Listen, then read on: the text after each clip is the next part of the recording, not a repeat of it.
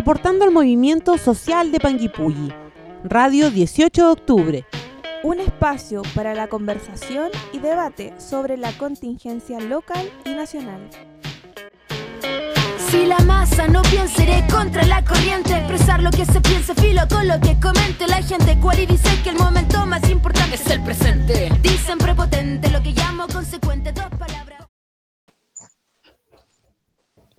Buenas tardes, eh, estamos en un nuevo capítulo de Radio 18 de Octubre.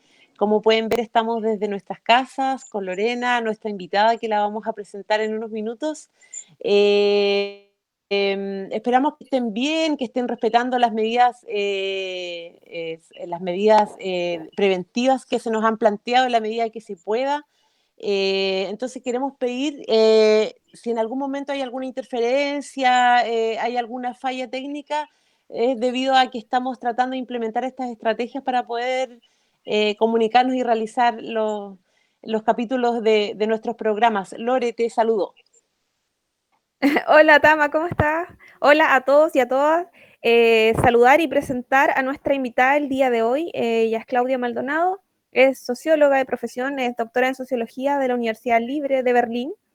Ha trabajado, Tamara, y para quienes nos escuchan, en temas de desigualdad y cuáles son los conflictos asociados, en, conflictos políticos asociados a aquello. Así que hoy día vamos a tener un programa bastante interesante para analizar de forma internacional y nacional la situación del coronavirus y eh, cuáles son las medidas que los países eh, de forma diferenciada o en algunos eh, de formas comunes han tomado para poder abordar esta crisis sanitaria que ya yo creo que es a nivel global. Tama. ¿Puedes escucharnos, Tamara?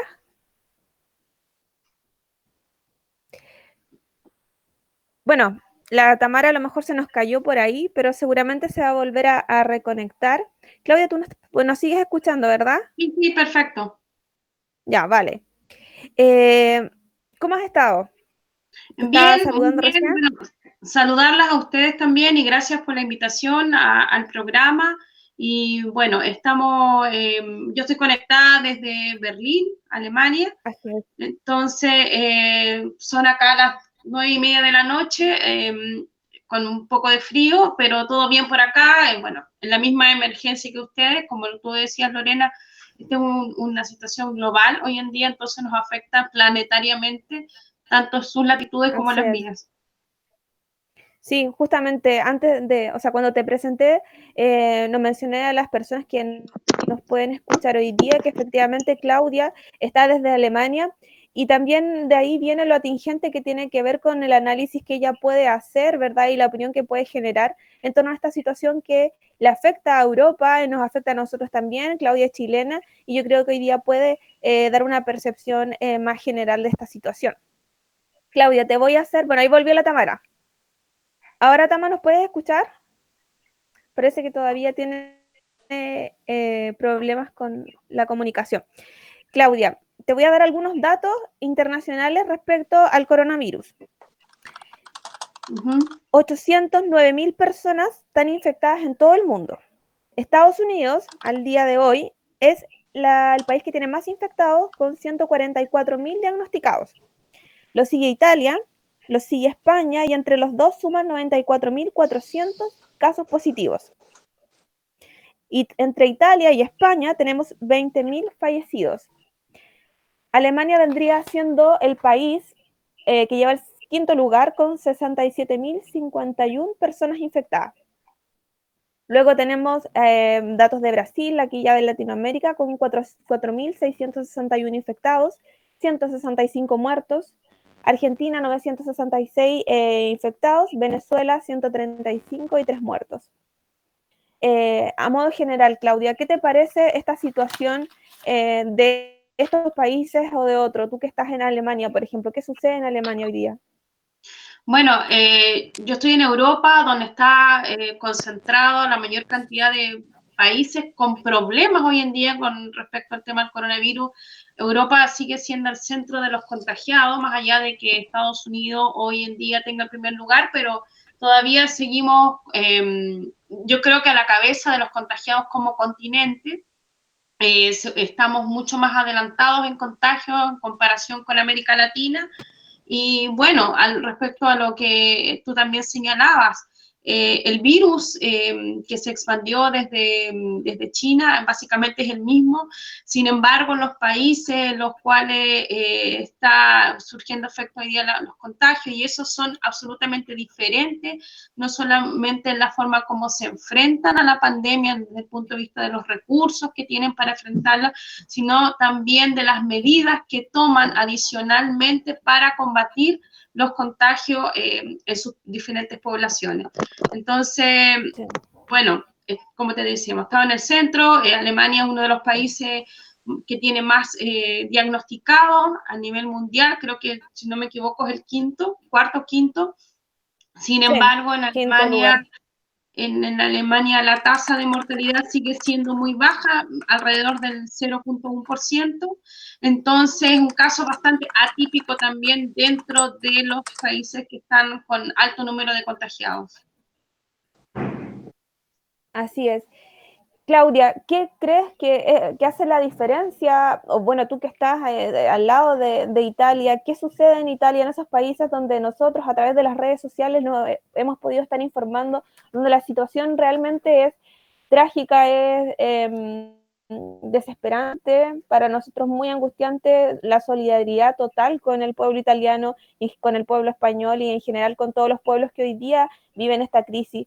¿Qué pasa? ¿Cuáles son las medidas sanitarias? Que han tomado algunos y otros no, para que esta situación, eh, por ejemplo, en Alemania sea mejor abordada, pese a que lleva el quinto lugar con un montón de contagiados, pero que no haya esa cantidad de muertos. ¿Qué pasa en los demás países? Eh, bueno, primero me gustaría hacer como una mirada como global eh, respecto al problema y cómo se ha abordado en términos sencillos, un poco para situarnos, ¿no? Primer lugar, tenemos los países asiáticos, que fueron los primeros contagiados, eh, con excepción de China, que tuvo un confinamiento total de su población alrededor de un mes, un mes y medio total, digo yo, porque comenzó de antes las medidas. Em, la mayoría de los otros países asiáticos, tales como Japón, Corea del Sur, Singapur, han abordado esta, esta emergencia eh, con cuarentenas parciales sin restringir eh, el desplazamiento, sobre todo de las personas, y sin restringir por completo su vida pública. Eso es algo bien interesante. Eh, algo parecido ha sido el camino que ha tomado los países europeos eh, como Alemania y sobre todo los países nórdicos o del norte de Europa. Alemania, em, si bien hay un cierre de las actividades no esenciales, en Alemania todavía eh, existe transporte público, uno puede salir, uno puede salir a, dar una vuelta, hacer deporte, etc. Hay muchas tiendas de comida, sobre todo, que funcionan para servicios de, de delivery o no sé cómo le llaman, de, entrega. Entonces, eh, eso, dentro de ese grupo también encontramos, por ejemplo, países como Canadá, que también tienen una estrategia relativamente parecida, donde no hay un confinamiento total de la población. Si bien existen, han, existido medidas paulatinas, o sea, se empieza a cerrar primero las escuelas, luego eh, los clubes, luego las discotecas, luego los bares, luego los restaurantes, así paulatinamente, permanentemente, sino que tiene tú la libertad de poder salir. También tienes otros países como en el caso de Inglaterra y Holanda que en un inicio hicieron una, una propuesta o una, em, una propuesta para abordar la crisis de una manera bastante audaz, por así decirlo, porque no adoptaron en un inicio una política de aislamiento social como lo hicieron los países europeos o los países asiáticos, sino que hicieron una estrategia donde se esperaba que haya un gran em, crecimiento de los contagios de manera espontánea. Ya lo que ellos querían era que se contagiara la mayor cantidad de gente posible para que esa gente eh, pudiera generar los propios em, anticuerpos y, poder em, de alguna manera controlar el virus, lo que se llama un contagio controlado. Eh, con el pasar de los días, por ejemplo, en el caso de Inglaterra, se tuvieron que dar marcha atrás a esas medidas, puesto que el número de infectados y, de, gente grave eh, subió de una manera exponencial y Boris Johnson decretó em, medidas de aislamiento social hace, yo creo que una semana atrás, un poco mm, siguiendo la línea de los países, de los países europeos del norte. Luego tienes países como Italia, España, donde se concentra la mayor cantidad de, muertos, sobre todo de contagiados y de muertos, donde bien en un principio eh, se adoptaron eh, medidas de aislamiento social, estas fueron paulatinamente, paulatinamente siendo más rígidas a medida que la enfermedad se fue haciendo más extensa y, la, y, las, y los resultados eh, fueron un poco más graves porque empezaron a reportar gran cantidad de, de infectados y no solamente infectados, sino que una gran cantidad de muertos de, de los contagiados y con las consecuencias que todos conocemos. Luego tenemos países en América Latina como Argentina, como Perú, El Salvador, Paraguay, Costa Rica, Ecuador en alguna medida que tienen cuarentenas un poco más rígidas. Aquí hay como una cosa, eh, cosas más relacionadas a, impedir el movimiento de la gente. Eh, hay cuarentena, como le digo, de aislamiento completo. Em, cuarentena total, como así decirlo. Eh, en alguna medida, eh, Ecuador ha sido el, caso menos exitoso porque la población lamentablemente no ha respondido a, las medidas que, decretó el gobierno y los contagios hoy en día son eh, muchísimos. Creo que es el segundo país con más contagiados de América Latina. Por otro lado, tiene los países como Estados Unidos, Chile y México que han adoptado cuarentenas un poco más, eh, o sea, eh, medidas de aislamiento un poco más laxa. Y luego tienes Brasil y Nicaragua, por ejemplo, donde hay una negación al inicio total de la enfermedad y que no ha tenido una respuesta clara, sino que hasta los últimos días donde se han empezado a a, implementar medidas un poco más rígidas de aislamiento social. Y por último, países como Cuba y Venezuela, que donde están enfrentando esta pandemia con, con, una situación grave de, sanciones, em, de sanciones económicas que no permiten la llegada de fármacos, alimentos, etcétera, o insumos básicos que se necesitan para afrontar una pandemia de esta naturaleza. Sin embargo, sin embargo, eh, cabe destacar, yo creo que Venezuela, Cuba, eh, pese a todas las restricciones, ¿verdad? Eh, impuestas principalmente por Estados Unidos, ¿verdad?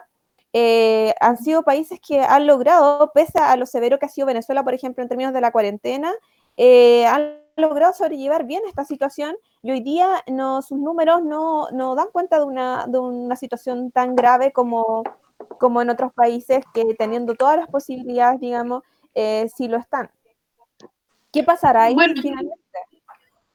Sí, yo creo que, bueno, el tema, el tema de los números, eh, por un lado, igual es bien engañoso porque hay lugares donde la estadística no puede ser generada de manera tan efectiva. Chile es un caso de eso, por ejemplo, donde tenemos eh, un bajo poder de, de, de las cifras, en el sentido de que no son cifras que son entregadas a tiempo.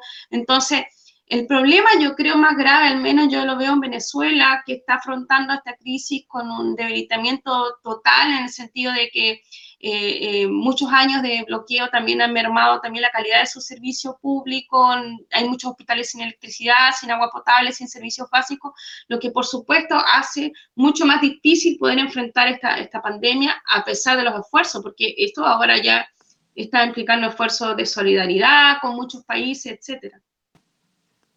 Así es. en el Tama, ¿tú volviste? ¿Puedes escucharnos? Sí, sí. Espera, ahí la Tama, a ver, veamos si volvió. ¿Tama? He, estado con un problema técnico, pero a morir. No, la he escuchado solamente algunas partes, pero no sé si ya. hizo el análisis como internacional. ¿Sanitario? Sí, ahora estábamos hablando un poco de las medidas sanitarias de los países y queda un poco abordar las medidas gubernamentales. Y ahí, Tamara, te doy el pase. ¿Me escuchan? Sí. Sí, te escuchamos bien. Ya, yo la verdad, si pregunto algo que ya se preguntó, pido disculpas, pero eh, quisiera consultar, claro, como, como decía Lore, eh, acerca de las medidas eh, gubernamentales de, de, Alemania, sobre todo, ¿cómo lo ves tú allá? ¿Cuál es la opinión, la visión que tienes tú acerca de cómo se ha abordado el tema a nivel de gobierno para, para afrontar la, la, situación. Lo que pasa es que Alemania es un caso bastante... Eh, lo que pasa es que Alemania particularmente es un caso bastante... Eh, bastante eh, complejo en el sentido de que hay muchas aristas que uno que no lo pueden hacer comparable, por ejemplo, o equiparable a un país latinoamericano.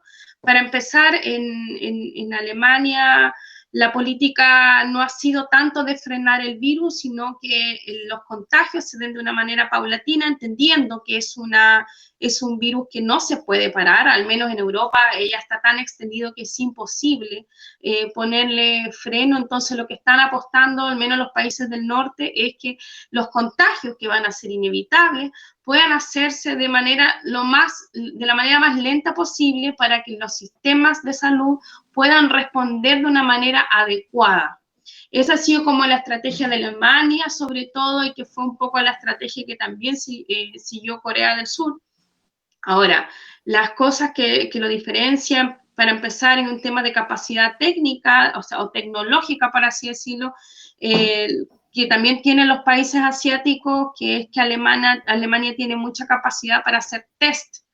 Una de las cosas clave que ha sido señalado por los científicos, al menos aquí en Alemania, que la baja mortalidad de, los alemanes con el virus se debe sobre todo a la, eh, a la capacidad de diagnóstico que tiene, em, que tiene el, país. O sea, aquí hoy en día eh, se están haciendo alrededor de 500.000 pruebas eh, semanales de coronavirus Incluso quieren extender esa cifra hasta llegar casi al millón de pruebas eh, semanalmente.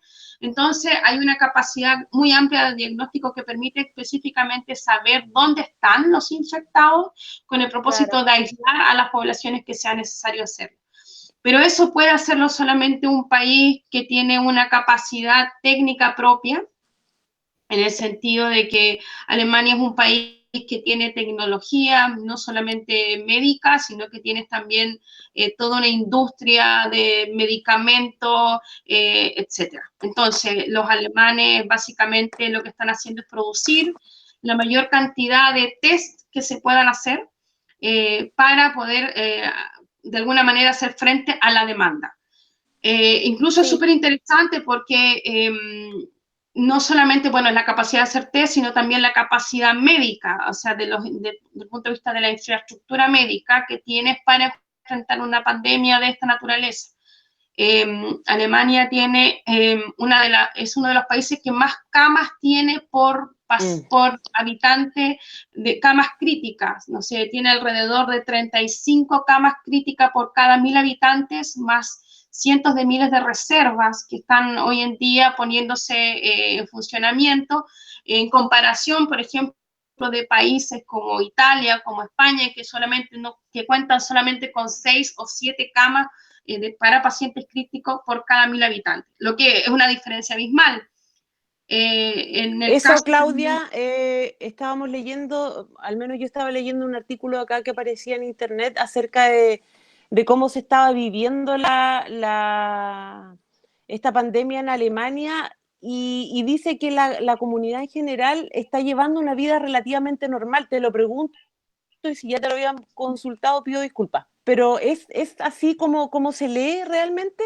Porque decía acá, las personas están dentro de todo también trabajando, realizando actividades al aire libre, obviamente las reuniones se han, se han suspendido a más de dos personas, pero, pero eso es así y lo que dices tú, claro, es efectivo, eso que dicen de que hay, eh, está muy bien implementado el sistema de camas, eh, eh, es uno de los países que está más bien preparado en relación a los países de Europa, al, resto. Lo que pasa que lo que, te decía... Te consultado de, de eso? No, mira, mira, el caso te digo de Alemania es bien particular porque yo creo que bueno, no, por supuesto que no vivimos una vida normal, pero dentro de todo está el ambiente bastante más eh, tranquilo a pesar de la cantidad de infectados y eso tiene que ver con la confianza de la sociedad en que el sistema está funcionando de manera adecuada. Eso por un lado. los alemanes tienen ah, mucha confianza en, en su sistema de salud porque saben que el sistema de salud funciona de manera adecuada y que tú tienes acceso eh, em, a tomarte el test, vas a tener derecho a tener una hospitalización en el caso que sea necesario y el Estado va a responder por eso. Por un lado eso. Por otro lado, la tranquilidad tiene que ver también con un tema de la credibilidad de las autoridades. En Alemania pasa algo muy interesante porque Alemania es uno de los países que más invierte en ciencia y investigación. Entonces, em, Alemania tiene muchos centros de investigación que están ahora mismo abocados a buscar no solamente vacunas contra el coronavirus, sino que también eh, a desarrollar medicamentos y tratamientos. Entonces, hay una comunidad científica muy grande que está trabajando tras esto y que trabaja de manera conjunta con el gobierno, con el Estado. Hay un instituto, por ejemplo, aquí que se llama Robert Koch, y ese instituto es financiado con recursos del Estado y es, el instituto que lleva las estadísticas y es el, instituto que científicamente apoya al gobierno de Angela Merkel en las decisiones y en las medidas que se toman para la, para la sociedad. Entonces, una sociedad que tiene mucha confianza en que las cosas están funcionando de la manera que deben funcionar. ¿Me mm. Y eso, y eso es clave. O sea, el, discurso de Merkel que dio hace dos semanas atrás eh, es súper clave en ese sentido. Ella lo que hace es llamar a la responsabilidad individual, pero ella dice la democracia no es sometimiento, por lo tanto no van a haber medidas restrictivas porque yo no, no estoy dispuesta a tener medidas restrictivas que en este caso atenten contra los derechos eh, constitucionales de la población o un derecho tan básico como es la libertad de movimiento. Entonces, hay Dime.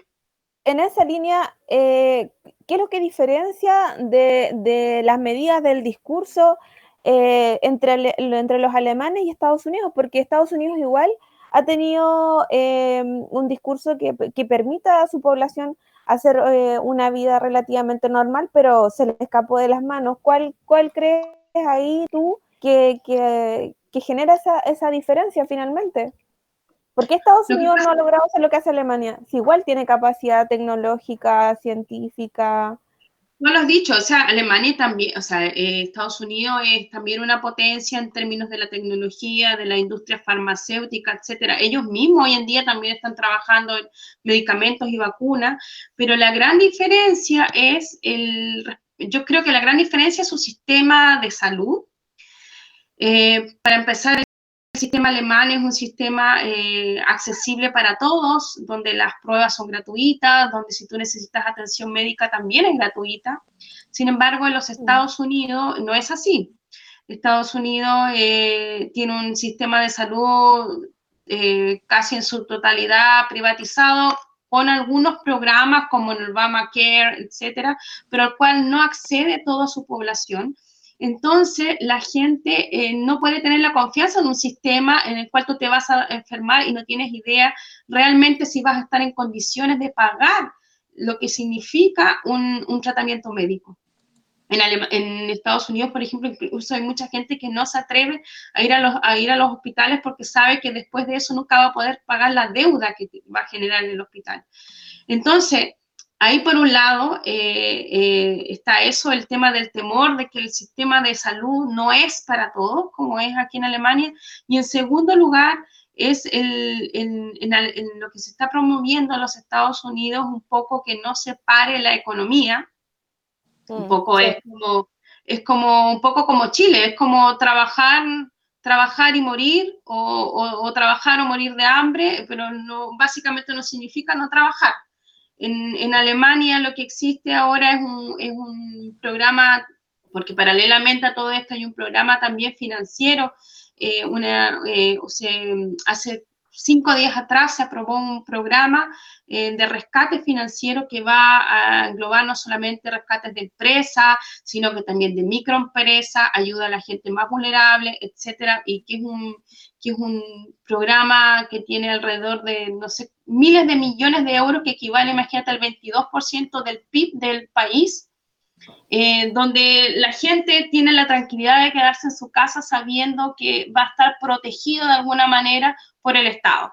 O sea, la gente sabe, aquí sabes, tú, tú, sabes que si tú te vas a, dejas de trabajar, nadie te va, em, nadie va, no vas a perder tu trabajo, pero si eres, por ejemplo, trabajador independiente o tienes un restaurante o un pequeño negocio, tú también vas a recibir la ayuda del Estado para poder sobrevivir los meses que dure la cuarentena o dure esta situación crítica, que es, caso, es el caso totalmente eh, opuesto quizás a lo que es Estados Unidos, a pesar de que Estados Unidos, ojo, también aprobó un rescate. También, aprobó un rescate, pero un rescate sobre todo las grandes empresas. Yo creo que Chile es, después lo vamos a hablar, pero Chile es uno de los países que se ha comportado de forma más ingrata eh, con los y las trabajadores. De cualquier Por supuesto. Pero, pero un poco la hablar. Pero efectivamente España hoy día, pese a toda su crisis, está, va a invertir eh, de su PIB un montón de dinero para, para las personas. Mm, sí. Claudia. Eh, ¿Me escuchas? Sí. Para ir cerrando un poco esta primera etapa del programa y del análisis internacional, eh, bueno, te agradecemos eh, tu percepción. Yo creo que nos queda bastante claro qué está pasando en, los otros países. y vamos, la Tamara no, ha, tenido, ha tenido bastantes problemas, así que voy a presentar yo la canción a quienes hoy día nos están escuchando. Claudia solicitó una canción que se llama Disculpe el Señor de Joan Manuel Serrat. Así que la vamos a escuchar y al regreso vamos a, estar con nuestro análisis ya de Chile desde una chilena que está en Alemania y que puede tener esa percepción desde ambos lados. Ya volvemos.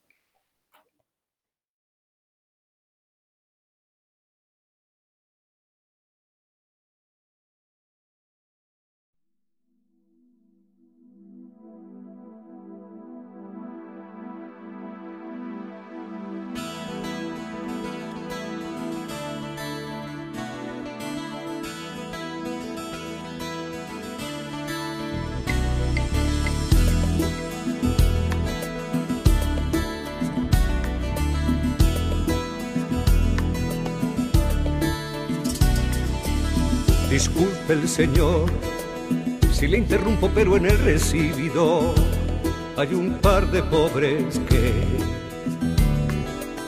preguntan insistentemente por usted.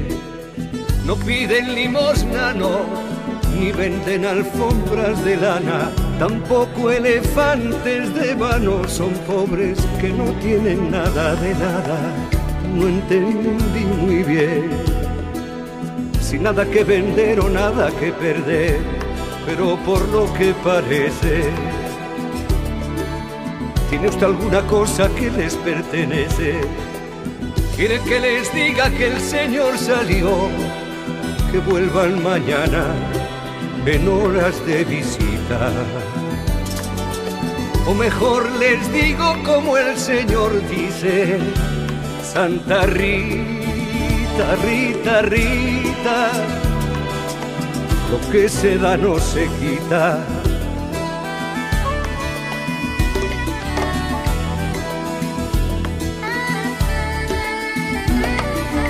Disculpe el Señor, se nos llenó de pobres el recibido y no paran de llegar. Desde la retaguardia por tierra y por mar y como el Señor dice que salió y tratándose de una urgencia, me han pedido que les indique yo por dónde se va la despensa y que Dios se lo pagará. Me da las llaves o los hechos, usted verá que mientras estamos hablando, llegan más y más pobres y siguen llegando. ¿Quiere usted que llame a un guardia y que revise si tienen en regla sus papeles de pobre. O mejor les digo como el Señor dice, bien me quieres, bien te quiero, no me toques el dinero.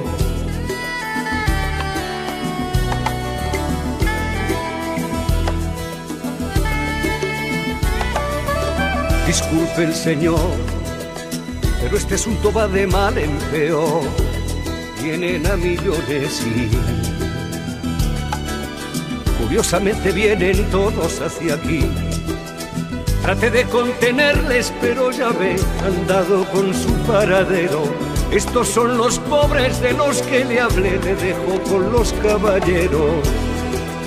Y entiéndase usted, si no manda otra cosa me retiraré.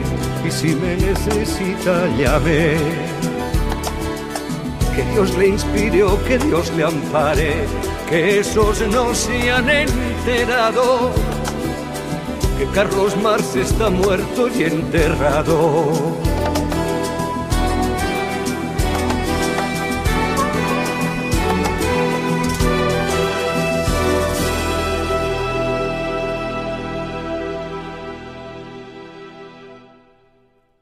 Estamos ya de vuelta de la canción, espero le haya gustado. Estamos conversando con Claudia Maldonado desde Alemania, ella es doctora en sociología chilena eh, quien en un primer bloque nos comentó sobre la situación internacional y las medidas que los diferentes países han tomado para afrontar eh, la crisis sanitaria que ha generado el coronavirus. En esta etapa, en este segundo bloque, eh, vamos a revisar qué está pasando en nuestro país. Y Claudia, te voy a hacer un, un, par de alcances de estadística para que luego ya entremos de lleno a lo que pasa en Chile. ¿Me escuchas bien? Sí, sí, te escucho perfecto. Chile hasta el día de hoy tiene 2.738 contagiados. Tenemos 12 fallecidos, 156 recuperados, pero cuando se le pregunta al, gobierno cómo saben que estos están recuperados, eh, se entiende que es porque han pasado más de 15 días y siguen las personas, con todo el respeto que se le merece a las personas, siguen con vida pero no porque efectivamente el, Estado, el gobierno haya generado una estadística de estos recuperados, sino que están recuperados porque fueron los primeros contagiados y hoy día siguen con nosotros. Em, Chile, dentro de sus primeras medidas que comenzó a tomar una vez que este problema se, se empezó a profundizar en nuestro país, fue la suspensión, y tú también así lo sabes, eh, de las clases, por ejemplo, de quienes puedan trabajarlo, lo hacen a través del teletrabajo. Eh, y luego tuvo que empezar a profundizar sus, medidas, ya que eh, los sectores, por ejemplo, más acomodados de la región metropolitana, en el sector oriente, comenzaron los contagios a ser ya muy numerosos. Por lo tanto, se decretó en siete comunas de la región metropolitana un estado de cuarentena. También tenemos a Temuco y Padre Las Casas, tenemos en zonas del Nuble y de los lagos como por ejemplo en Osorno, en Isla de Pascua, es una, es una eh, cuarentena preventiva.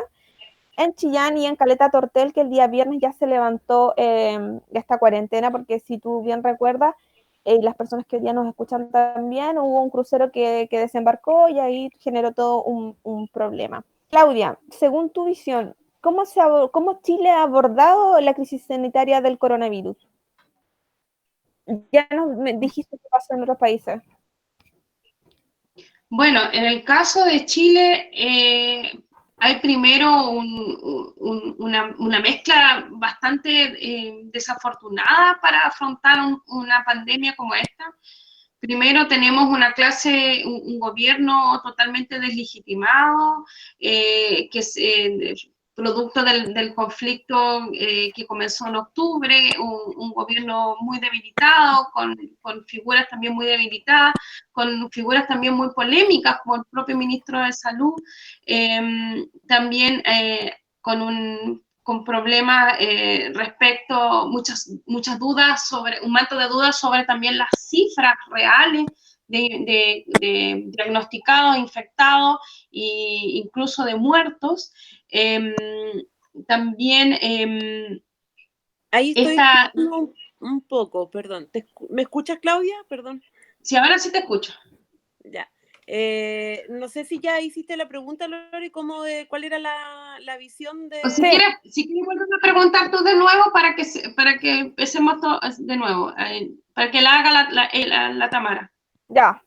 Bueno, la pregunta era, la visión que se tiene en el extranjero acerca de las medidas y cómo se ha abordado la temática, o sea, la, pandemia acá en Chile eh, en relación a las medidas sanitarias, a las medidas gubernamentales que se han tomado eh, ¿cuál es tu opinión eh, primero como profesional en el extranjero y también cuál es tu opinión como persona, como, como chilena también? ¿Qué es, lo, ¿Qué es lo que te parece? ¿Cómo se ha abordado acá?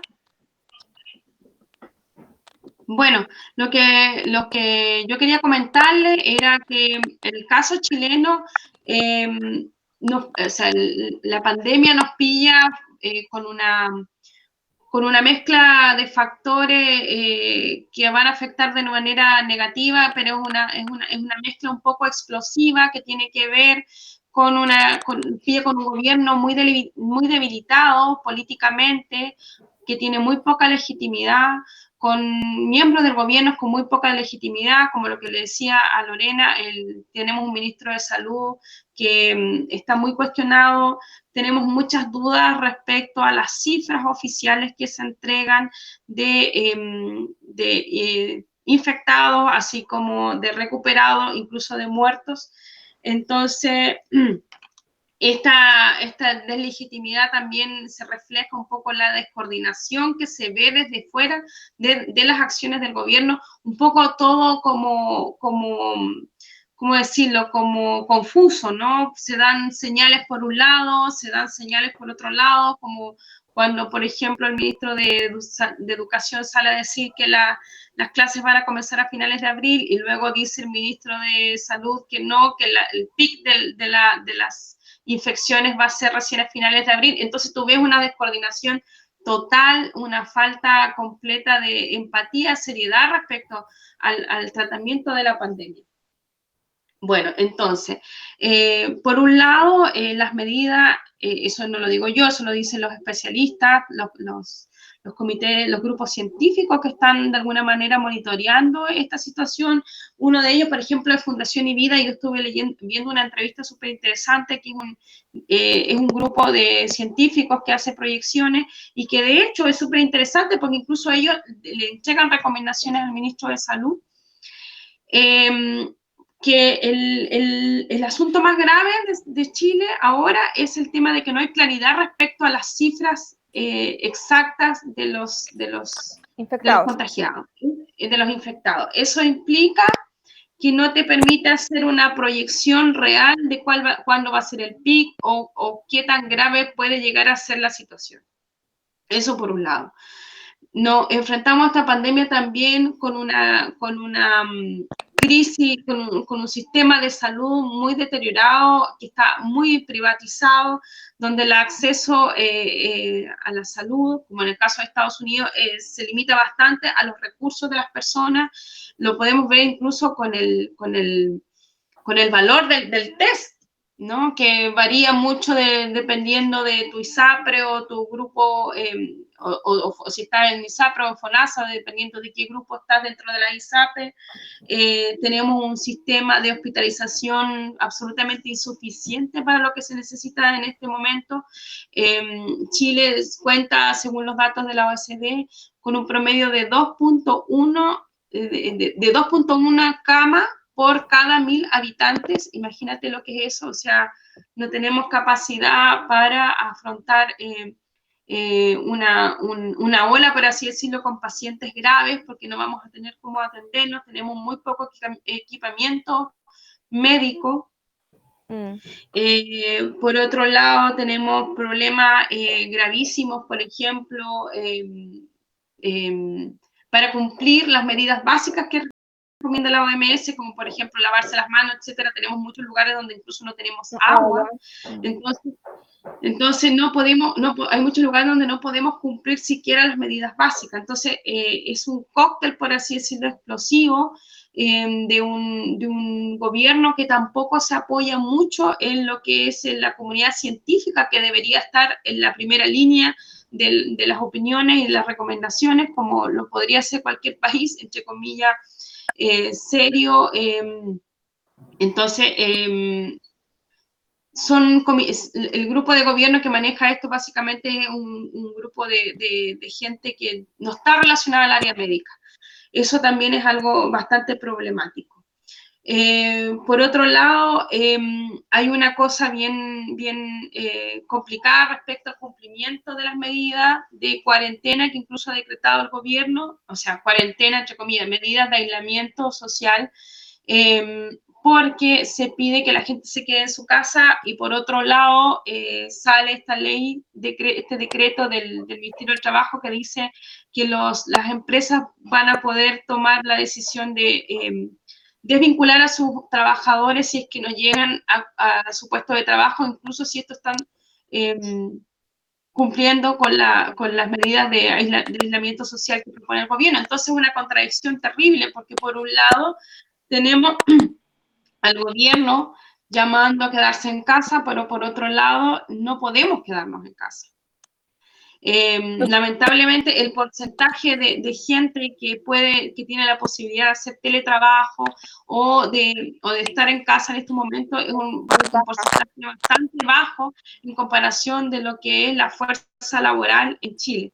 Entonces tienes un, claro, un, un sistema que no te permite de alguna manera cumplir los requisitos básicos o las medidas básicas que los propios organismos internacionales han definido como estrategia para el combate de, los contagios, ¿no?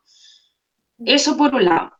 Por otro lado, eh, en, esto, en esto, bueno, son un poco más mis temas, pero eh, esta, esta, pandemia no, nos, nos llega en condiciones también donde la desigualdad se hace patente, porque por un lado tenemos este, un grupo reducido, como digo, de población que puede tener un salario asegurado a pesar de no ir a trabajar. Y por otro lado, este grupo de trabajadores que no puede hacer, eh, como te digo, de, eh, esta cuarentena, porque de alguna manera se les obliga a trabajar. Por otro lado, no tenemos tampoco ayuda estatal, entonces la gente que se queda sin trabajar simplemente no tiene dinero para em, pagar sus cuentas, etc. Entonces el conflicto viene ahí cuando eh, por un lado se, se, se, definen estas medidas de aislamiento social, pero la gente no tiene eh, recursos o capacidades para poder seguir reproduciendo su vida. Ese es el problema. Claudia, pero si nosotros, esto, esto, este análisis, esto que tú planteas, eh, nosotros lo comprendemos porque también lo vivimos y yo creo que el gobierno tiene claro que hay cuestiones que está pidiendo que son imposibles de cumplir por las cuestiones que tú dices. Entonces, ¿cómo eh, podemos nosotros entender que este gobierno le dé un portazo en la cara a la gente esperando que todo esto, para esta pandemia termine y resulte todo bien acá en Chile, si es que las medidas son totalmente contradictorias o no existen medidas reales de apoyo eh, en plata financiera, ¿verdad?, a las familias que más lo necesitan. ¿Qué, ¿Cómo eso se puede explicar? Porque para una persona... Mm. Lo que pasa es que es un poco em, delirante de alguna manera, porque por, por, ponerle algún adjetivo, en el sentido de que, claro, se piden cosas que, que, que son eh, imposibles de cumplir, al menos para la mayoría de la población, porque en realidad lo que se está priorizando en el caso de Chile, así como también en los Estados Unidos, es que la economía salga a flote incluso a costa de la vida de los trabajadores. Entonces, eh, lo que se prioriza básicamente es el, que la economía no sufra un quiebre, y en este caso, entre comillas, la economía, sino que los grandes grupos económicos, porque finalmente eh, si existiera tanta preocupación por la economía en su conjunto, hubiese ayuda, por ejemplo, para los microempresarios, para los emprendedores pequeños, para los trabajadores independientes, etcétera, pero eso en este momento no existe. Entonces, lo único que está funcionando en este momento es em, las empresas que se mueven con el gran capital o medianos capitales eh, que finalmente eh, se supone que son los que generan la riqueza del país, pero que no están dispuestos a parar sus producciones, eh, incluso, como digo, arriesgando la vida de los trabajadores.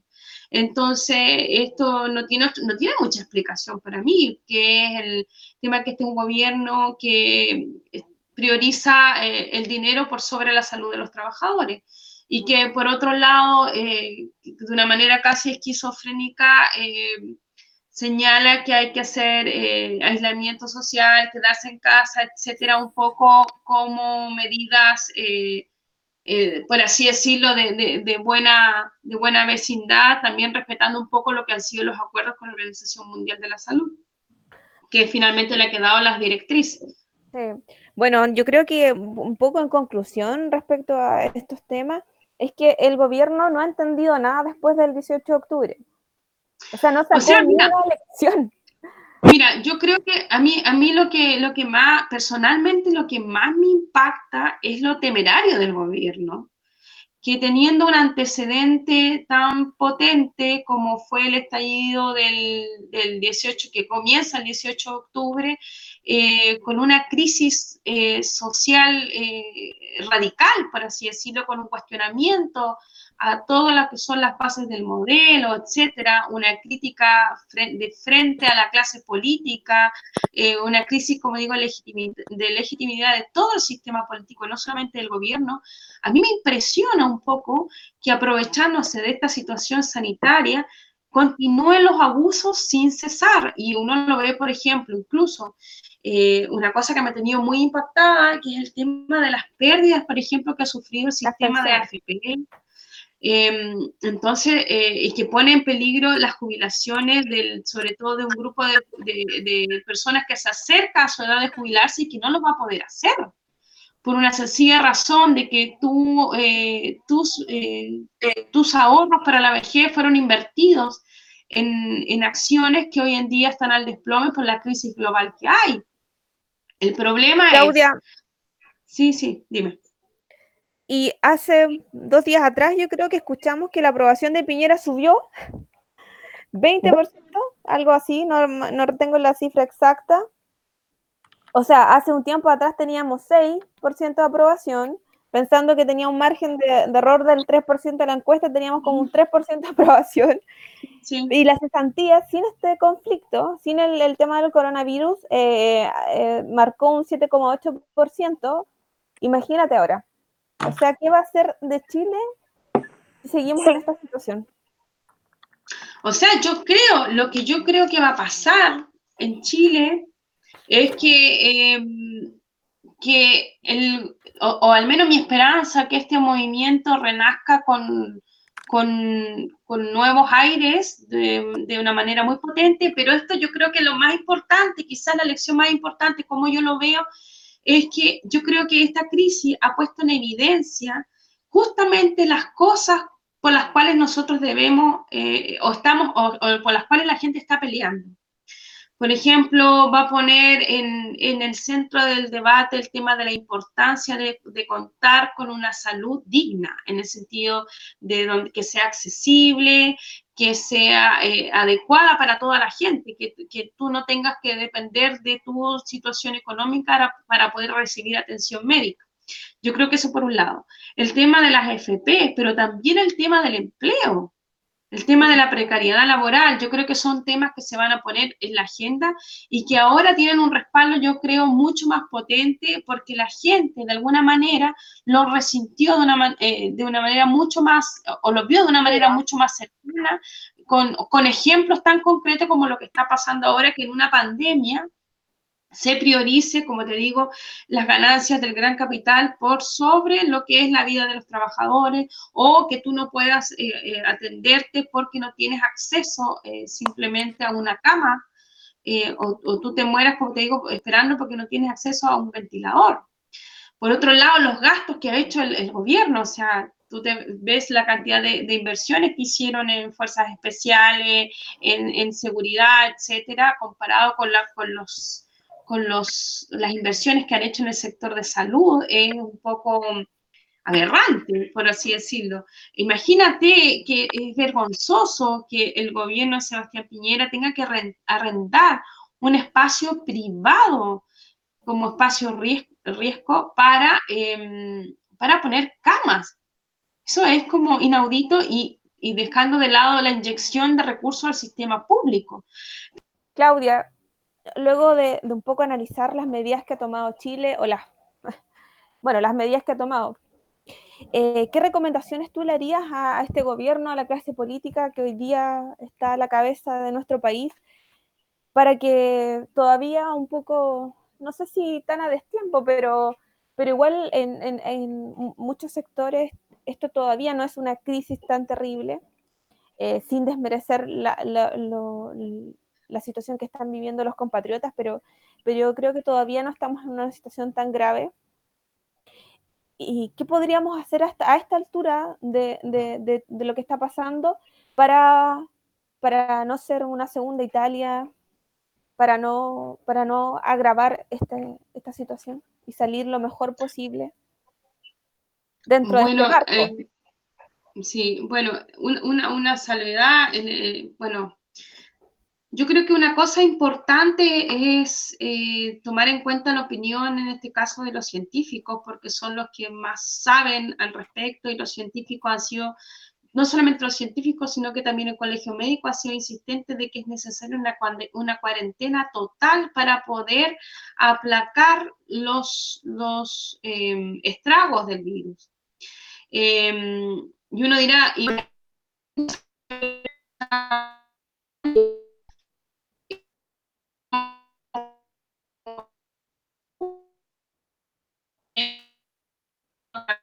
total está en curso, eh, pero nosotros no podemos darnos el lujo como chilenos de hacer, por ejemplo, lo que hace países como Alemania, porque nos, por la sencilla razón de que nosotros no tenemos un sistema de salud que a nosotros nos respalde en caso de tener un brote de miles de miles de enfermos entonces, cuando tú no tienes un sistema de salud, ni tienes un sistema, eh, ni tienes capacidad para tomar los test, ni, ni tienes eh, em, capacidad, como te digo, para administrar tratamientos, para tener camas, etcétera, si tú no tienes esa capacidad, tú no puedes.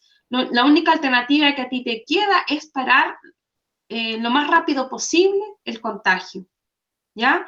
En, Chile nos sirve la estrategia, tal vez alemana, que es que la gente se vaya enfermando paulatinamente en el entendido, que es muy difícil parar el virus. Lo que, nosotros tenemos que hacer en Chile es intentar pararlo, frenarlo, pero con, todo lo que nosotros podamos, porque esto lo han advertido también los científicos, nosotros no, estamos en condiciones de absorber un poco la, esta mm, esta pandemia, y esto un poco, bueno, quiero, quiero hacer un, hincapié aquí, eh, cuando la gente dice, eh, no quiero que no, que no nos pase lo de, lo de Italia, lo de España, eh, en el caso de Italia, de España, o sea, voy a centrarme solamente en el caso de Italia. Imagínate que Italia tenía hasta hace poco uno de los mejores sistemas de salud del mundo. Era el quinto, estaba en el quinto lugar respecto de los mejores sistemas de salud del mundo.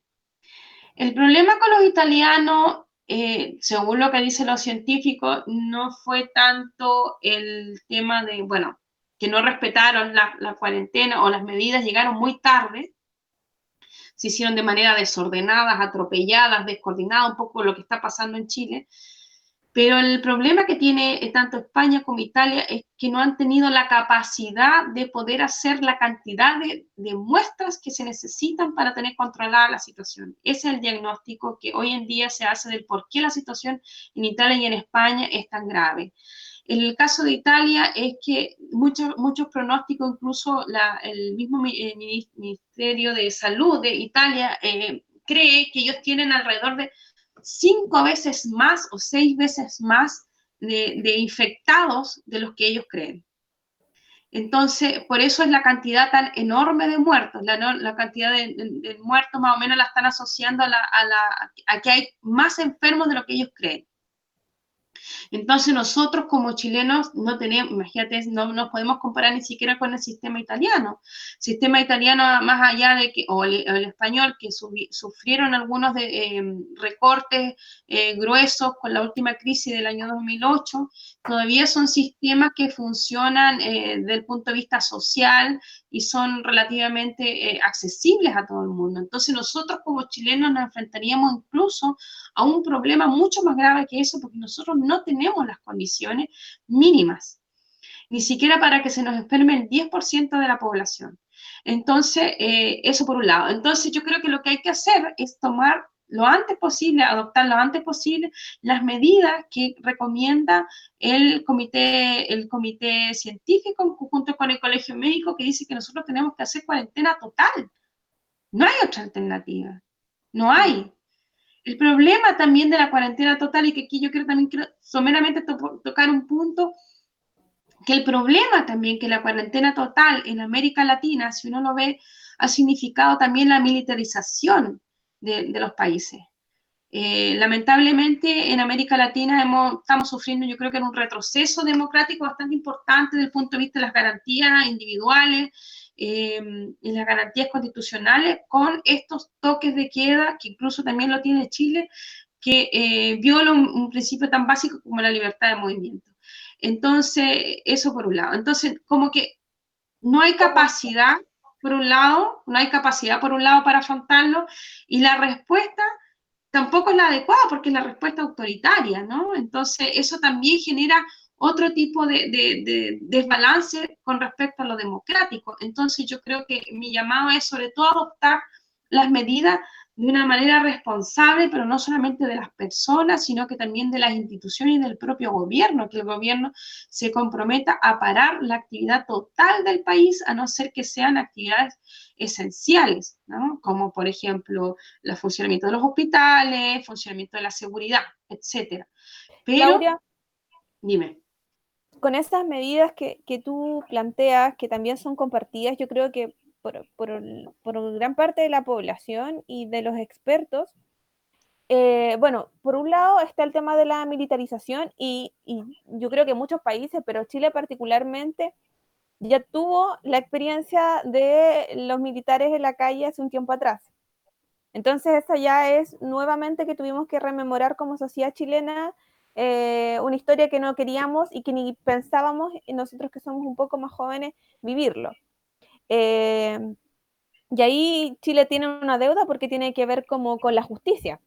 Yo creo que eso eh, hoy día no se va a resolver, pero, pero en un futuro podría resolverse eh, para poder limpiar un poco la imagen de unos militares, cierto, verdad, autoritarios, violadores de derechos humanos a través de la justicia. Y ahí es un llamado, yo creo que también a la necesidad de siempre estar replanteándose eh, cómo las violaciones no pueden quedar, ¿verdad? Eh, ahí como en una nube, ¿verdad? En que, en que demos, demos vuelta a la página, sino que tiene que haber justicia.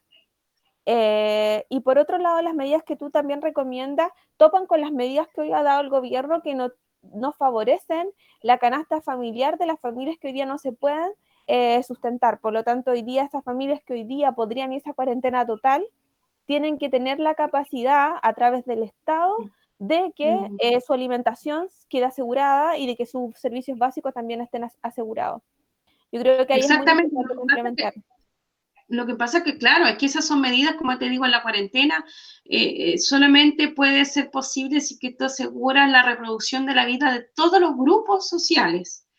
Porque si no, son situaciones que tú no puedes sostener. Es un poco lo que está pasando en el sur de Italia ahora mismo, que hay rebrotes, eh, hay brotes de violencia bastante, eh, bastante em, seguidos, por así decirlo, y eso tiene que ver porque sobre todo el sur de, Italia es, una zona geográfica bastante más pobre respecto al norte, que el, el norte es el industrializado, el sur no.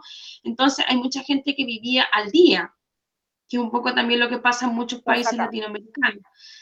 Eh, pasa no solamente en Chile, bueno, en México, puede ser como México, como Perú o Centroamérica, la mayoría de la gente vive de lo que gana diariamente. Entonces, si tú no sales un día a la calle, tú no comes. Entonces, si esas medidas de aislamiento social no van acompañadas realmente de un apoyo del Estado para asegurar como la reproducción de su vida en los tiempos que dure la cuarentena, eh, finalmente no es posible, no es posible. Entonces, el, problema es que el gobierno no, no está dispuesto a ah, favorecer a, favorecer, a no ser que seas tú del grupo del 40% o 60% más vulnerable de la población, que, y que finalmente son los que van a tener este bono por coronavirus de 50 mil pesos, pero tú comprenderás que 50 mil pesos no, no te va a alcanzar para sobrellevar 15 días de cuarentena, que yo creo que 15 días incluso es poco, en casi la mayoría de los países lo han, lo han extendido a un mes, pero tú no puedes vivir con eso. Por otro lado, no tienes todavía, si no me equivoco, la capacidad de poder em, frenar tu, el cobro de tus cuentas. Yo no lo sé, las cosas bancarias, no sé cómo está en ese sentido. estoy un poco atrasada. Entonces la gente tiene que seguir pagando deudas sin recibir dinero y eso no es posible. La luz, es que no es posible. La luz, eh, bueno, depende de tu, de tu capacidad también adquisitiva. Ahí. Pero en realidad son medidas muy, muy, muy livianas y que no, no aportan eh, en la problemática de las personas en general. no, para nada. Claudia, yo creo que es un buen momento eh, para ir cerrando un poco el tema de Chile. Eh, para, bueno, una, que estos temas que tú mismo mencionas de cuáles son los problemas, son problemas que el 18 de octubre de ahí en adelante los visualizó, los mostró, y que también hoy día la posibilidad de cambiar la constitución en algunos está. O sea, esta, esta posibilidad de cambiar la constitución nos va a dar la posibilidad de que estos problemas en los que hoy día nos enfrentamos, ¿verdad? De alguna manera eh, asumirlos, abordarlos de, una mejor forma, pero también para eh, plantearnos un país o un proyecto de país nuevo, distinto al que hoy día estamos llevando, ¿verdad? Para que, y que sea un proyecto de país más justo. Porque lo que hablábamos un poco era que, eh, que claro, podemos, bueno, lo que está sucediendo en Italia con el tema de, por ejemplo, de plantearse de, de salir a saquear los supermercados, eso finalmente, en algún momento ese supermercado se va a agotar, lo van a saquear. Y si no hay una distribución de los alimentos para la población completa a nivel nacional, por lo tanto un proyecto de país nacional que permita a todos alimentarnos, a todos tener los servicios, no va a servir solo por recuperar, digamos, algo, ¿verdad? Sino que tenemos que plantearnos un proyecto mayor eh, que hoy día claramente no, no, no, tiene que ver con el, con el gobierno actual, seguramente con los gobiernos anteriores tampoco, sino un proyecto nuevo de país que sea que yo creo que profundice eh, los elementos que tiene que tener o, el Estado donde debe em, incorporar más recursos, pero también que esos servicios sean un derecho garantizado y sean para todos los chilenos. Sí, yo creo que esto va a servir sobre todo un poco para tomar conciencia respecto de que hay cosas que finalmente no pueden estar en las manos de los privados, sino que tienen que ser responsabilidad del Estado. Por un lado, por otro lado, que debe haber una, mayor, una mayor vigilancia también del Estado respecto al mercado, por ejemplo, cómo se ha comportado el mercado respecto a los insumos básicos, ha subido los precios indiscriminadamente sin tener ningún control etcétera. Eh, son un montón de cosas que van quedando. El tema, como digo, de la seguridad social, en el sentido del, o sea, de los fondos de pensiones. Yo creo que el, gobierno lo que va a tener que hacer es eh, un plan de emergencia, porque tú no puedes tener a toda esta gente a punto de jubilar sin poder hacerlo, porque eh, no, hay, no hay capacidad de que esta gente se jubile. Entonces, eh, yo creo que viene un, momento de discusión bien interesante, pero donde estos temas van a ponerse em, ahí nuevamente en el tapete y espero que esta experiencia que lamentablemente va a costar la vida de muchos chilenos, al menos nos sirva a nosotros como, eh, como eh, una muestra real, realmente de lo que tiene que suceder en el futuro, o sea, de lo que es idealmente para nosotros como país. Claudia, para ir ya un poco cerrando, eh, y lo que estamos hablando, en la línea de lo que hablamos, eh, el sociólogo francés Alain Touraine, él plantea, él dice una frase que dice, esta crisis va a empujar hacia arriba a los cuidadores. Desde tu visión como socióloga, ¿el mundo, la humanidad volverá a ser la misma? No importa lo que haya dicho el sociólogo francés, sino que me refiero a que muchos hoy día ya están planteando qué va a pasar a futuro. ¿Volveremos a ser los mismos? Oh, no, yo por, por supuesto que creo que no es posible. Hay mucho debate hoy, hoy día al respecto de cuáles van a ser los alcances de esta crisis, porque es una crisis inédita en la historia de la humanidad contemporánea. O sea, nosotros no, no hay ningún registro, ningún antecedente de una crisis de esta naturaleza en, en, la época contemporánea, o sea, más allá de la peste negra, etcétera, de, la, de, de, otras épocas. Entonces, por supuesto que esto va a significar em, una transformación eh, del pensamiento por alguna, alguna medida, pero yo no soy tan optimista, por ejemplo, respecto a los temas del capitalismo. Eh, por ejemplo, decía que esto podía significar el fin del capitalismo tal como lo conocemos ahora. Yo no lo sé, finalmente, yo no soy tan optimista en el sentido del, del capital, porque yo creo que el capital eh, se va a volver a reestructurar más o menos en la, en la forma que lo ha estado, que lo, lo, lo, ha manejado siempre. Yo creo que las grandes corporaciones, las grandes potencias van a volver a rearmarse en, en torno a, a, lo que ha sido siempre su modelo de, de acumulación, a, a, que hoy en día, o sea, después de esta crisis va a haber mano de obra barata, etcétera. Eh, muchas deudas que comprar, eh, por parte de los países poderosos, pero también es súper interesante porque yo creo que lo que más, más, eh, lo que más se va a notar el cambio, que es un poco lo que yo he estado también viendo, cómo, cómo se, ha, se, ha, manejado, que es eh, cómo, se ha, cómo se ha organizado lo local con esta, con esta crisis, cómo se han organizado las, las comunidades para el autocuidado, cómo se ha organizado las las comunidades indígenas con el tema de alimentación. Entonces yo creo que lo importante de esto va a ser el reflote de lo que es del tema de lo comunitario, más allá de, de una transformación misma del capitalismo y cómo se va a disputar los espacios con estas grandes corporaciones, etcétera. Porque si tú lo ves, China hace dos, hace un mes un mes, perdón, hace una semana terminó su proceso de cuarentena y hoy en día está nuevamente en el mercado y eh, nuevamente a full subieron, la, subieron la, las, las acciones, etcétera, y volvió a ser de nuevamente, va, va a empezar nuevamente a ser de potencia. Entonces ahí tú te das cuenta que los grandes capitales finalmente tienen la capacidad de reestructurarse rápidamente y seguramente los van a ir, los grandes capitales van a ir absorbiendo a los pequeños y así, pero básicamente eso. El tema es, yo creo que más importante es lo, lo cultural, el, el, cambio. el efecto que, que, que, va a significar para nosotros como, como comunidad. Yo creo que en ese sentido eh, los cambios vienen por ahí, yo creo.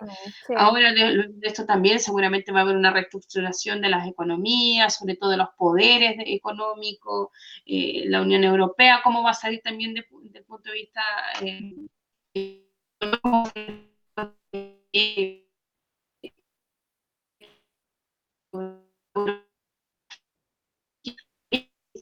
tener un proyecto, porque Inglaterra técnicamente ya también está fuera de la Unión Europea, entonces son cosas que van a tener que ir eh, eh, viéndose con el tiempo de cómo se van reestructurando estos poderes, porque finalmente hoy en día y China está ganando nuevamente el protagonismo, el protagonismo aprovechando un poco también de que eh, Estados Unidos se encuentra eh, en la lona y en la lucha radical contra el coronavirus. Mm. Sí, yo creo que eh, sumando lo que tú dices, eh, van a salir temas nuevos, temas de cómo hoy día estamos funcionando como, como comunidad, como bien tú dices, y la capacidad que tenemos, por ejemplo, de producir nuestros propios alimentos, mm. de cuán necesario es la soberanía alimentaria, por ejemplo, ahí yo creo que van a salir eh, algunos temas, y también de cómo planteamos, yo creo que en eso Cuba ha dado ejemplo al mundo de cómo ellos, pese a todas sus problemáticas, ¿verdad?, que tienen, eh, eh, han visto la necesidad del tema de salud como un tema prioritario, la cantidad de médicos hoy día que salen desde Cuba a ayudar a otros países, de cómo pese a todo, ¿verdad? La salud para ellos y para otros también, pero creo que Cuba ahí ha dado el ejemplo mayor, es un tema de humanidad más allá de quien sea que lo necesite, eh, eso es primero, porque ahí yo creo que más se manejan conceptos de solidaridad muy fuerte también y que son los conceptos que nosotros hoy día tenemos que, eh, como sociedad, comenzarnos a, a, a, replantear. Sí, yo creo que el tema, tú has tocado un punto importante, que el tema de la solidaridad, que también lo, lo tocó Angela Merkel en, en, su, en su discurso, eh, yo creo que es algo que va a tener que eh, volver a, a, que está volviendo a flote con esta, con esta crisis, no solamente de la solidaridad eh, con económica, etcétera, sino que también con los pueblos. En el caso, por ejemplo, de Alemania mismo, recibe desde hace una semana todos los días pacientes procedentes desde Italia, de Francia, eh, que vienen a recibir tratamiento médico aquí, etcétera. Hay como una activación ahora de muchas redes. Entonces, yo creo que eso es lo importante, porque va a haber, como digo, un, replanteamiento. Yo creo que esto también es, un, es un, una discusión ética lo que va a plantear, sobre, más que económica, es una discusión sobre lo ético. Eh, sobre los valores de la sociedad respecto a, a, lo comunitario, lo local, a la soberanía, etc. Sí, me quedo, y ya cerrando, me quedo con, una, con unas palabras que dijo una, una mujer desesperada de España que, que su esposo necesitaba cama y que le iban a dar una persona más joven. Y ella decía, pero ¿cómo si mi esposo ha dado años de su vida trabajando por este país y no, no merece una cama? Yo creo que eso refleja muy bien cómo un país tiene que asegurar ciertas cuestiones mínimas para sus eh, ciudadanos y ciudadanas. O sea, no es posible que, eh, y lamentablemente lo tienen que hacer así los sistemas de salud porque están sobrecargados pero me refiero de que el tema de problema de país es que se ha tenido que elegir por vidas unas u otras, siendo que todos eh, somos parte de este país y que esa persona, en este caso el esposo de la señora, había entregado su vida entera trabajando para, para, el, para que España crezca, funcione. Entonces ahí es donde está lo ético que tú planteas también y, y el derecho a vivir y de vivir de una manera digna. Claudia, cerrando ya todas las, todas las vidas valen lo mismo. Sí. Exactamente. Sí. Eh, algo que quieras agregar para ya cerrar, hemos estado conversando harto rato, eh, muy interesante, hemos estado hablando de temas internacionales, nacionales, eh, algo más que quisieras agregar que queda ahí en tintero. No solamente un poco hacer el llamado eh, al, como al autocuidado, porque en vista de que tenemos un estado tan débil en, el sentido de la protección, yo creo que la, la única alternativa que nos queda para afrontar lo que queda es el autocuidado y la solidaridad también con el otro. Eso significa la responsabilidad también de, de, tomarse esta cosa de una manera seria, porque finalmente eh, no eres solamente tú el afectado, sino que puede ser una comunidad completa. Entonces yo creo que en ese sentido hay que ser súper insistente con la responsabilidad respecto a esto. Solamente eso. Agradecerte, em, desearte que tu gente en Alemania, eh, tus familiares que también están acá, estén todos bien, que en general todos y todas estemos bien, que ojalá no me importa tragarnos, yo creo que nuestras palabras de que en Chile lo hicimos, lo terminó saliendo todo bien. Ojalá pudiéramos, yo creo que tragarnos las palabras para que ningún compatriota eh, sufra eh, esta crisis. Ojalá de verdad que, salgamos bien parados de, todo esto, saquemos lecciones y agradecerte. Ojalá podamos volver a tener algún contacto un poco más allá, ver cómo esto se va desarrollando. Eh, un abrazo grande, fraterno, eh, para Alemania y para todo el pueblo y la humanidad que hoy día está sufriendo esta crisis tan grave y que ojalá la vida de todos esté por sobre los intereses económicos de los más poderosos, de los más ricos, y que por favor eh, el gobierno escuche el sentir de la gente que ha sido mucho más atinado que cualquiera de las opiniones de estos políticos eh, y ministros que hoy día nos gobiernan, que muchas veces dan una vergüenza tremenda. Eh, eso. Y también fuerza muchas, gracias. Muchas gracias de nuevo por la invitación y bueno, ojalá eh, volvamos a encontrarnos y un abrazo a todos y mucha salud. Sí, saludos también y como dicen por ahí, venceremos. Saludos. Ojalá. Adiós. Sí, va a ser. Eh, saludos Claudia, despedirnos de quienes nos escuchan, agradecer la audiencia, ojalá les haya gustado este programa, lo pueden escuchar a través de nuestro Facebook, seguramente luego lo van a subir al Spotify y eso, así que un abrazo para todos y todas y que sea mañana un día mejor. Adiós. Chao.